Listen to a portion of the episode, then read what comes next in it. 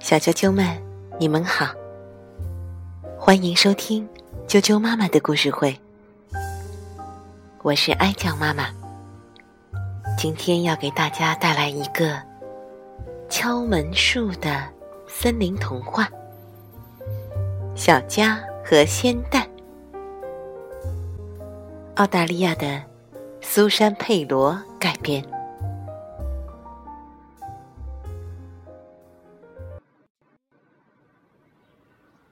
小家和鲜蛋。小家住在一条弯弯曲曲的小路尽头的小镇上。他的家紧挨着一个公园，公园边上有一片森林。小家喜欢去森林里玩。他给这片森林起了个名字——敲门树。森林，因为就在进森林的小路边上，有一棵敲门树。他想，森林的守门仙子肯定住在这里。他是个有礼貌的孩子，所以总会先敲敲门，然后再沿着小路走进森林。森林里还有很多树上都有门。小家所有的仙子朋友都住在里头。是的，小家从来没有亲眼见过他们，可小家知道，他们就住在那里面。小家还经常听到他们玩耍欢笑的声音。有时候，他分明看到了树荫底下那跳跃的阳光里有舞动的身影。有时候，他会发现仙子们修的仙子小路。有时候，又会看到树荫下的草地有一圈跳舞踩出来的小小脚印。而且，小家想。要不然，那些树为什么都有门呢？眼看复活节就要到了，小佳可兴奋了。他还记得去年复活节早上起来，在后门台阶上，他找到了一个小小的篮子。里面装满了闪闪发光的彩蛋。我想知道复活节早上，仙子宝宝们会找到什么？有一天，他问妈妈。妈妈笑着说：“如果你起得比他们早，你就可以自己出去看看，那不就明白了？”好啊，小佳想，我正想这么做。他一心就想着要在复活节那天起个大早，拜访敲门树森林。你看他心里竟想着这事，连找自己的复活节彩蛋这么开心的事，都忘得一干二净了。复活节前的那个星期五，小佳忙着烤十字面包。他烤呀烤，烤了一整天，然后把面包放进一个漂亮的碟子里，送给邻居们分享。复活节前的那个星期六，小佳就开始等了。他等啊等啊。觉得那天特别特别的长，好不容易等到晚上，小佳早早上了床。我怎样才能知道仙子宝宝什么时候起床呢？他问妈妈。阳光会叫醒他们，他说。你得在第一缕阳光洒落大地之前，小翠鸟叫第一声的时候，就赶到他们那里。第二天早上，小翠鸟叫第一声的时候，小家就醒了。他看了看窗外，天还黑乎乎的。他静静地穿好衣服出门。穿过公园的时候，天空才露出淡淡的晨光，草上的露珠晶莹透亮。他静悄悄地向森林走去，他可不想仙子宝宝们被自己的脚步声吵醒。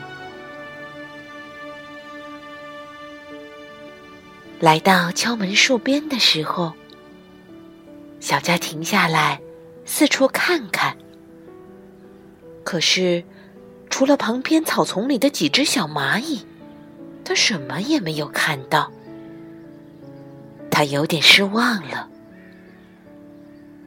也许，仙子宝宝们根本就没有复活节礼物，又或者是我来的太晚了，或者……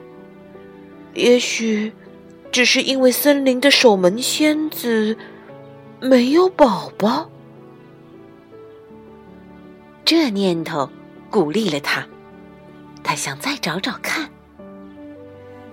于是他慢慢的沿着森林小路，来到另一棵有小门的树前。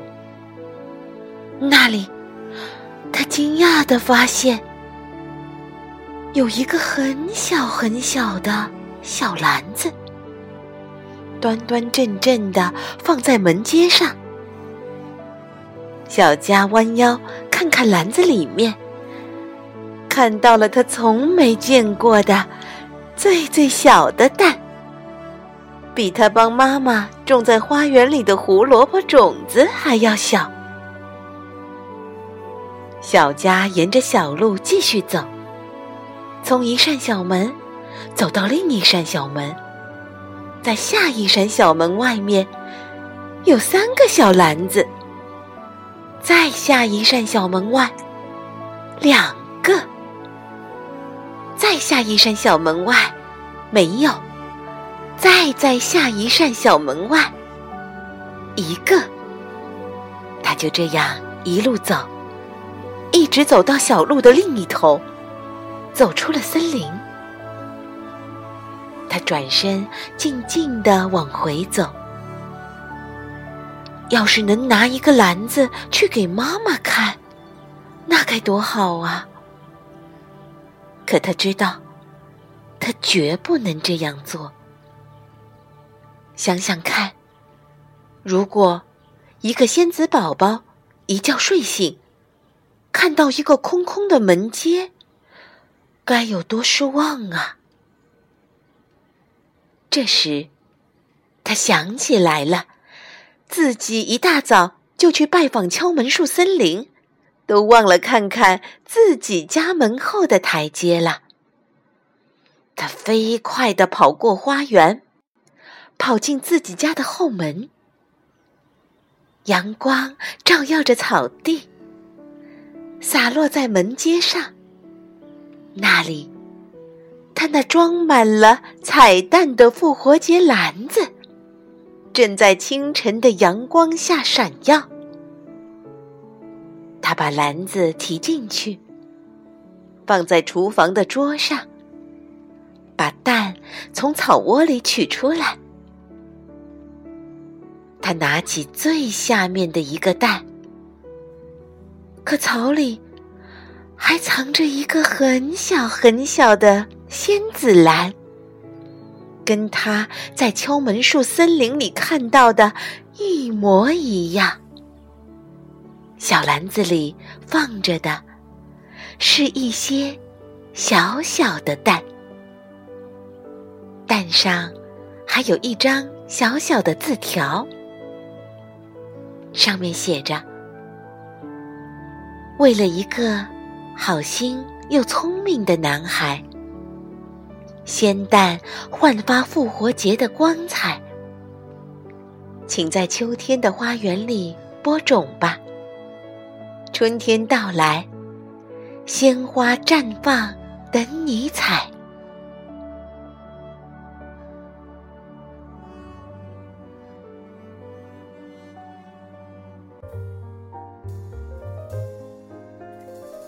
小啾啾们，今天的故事就讲到这儿。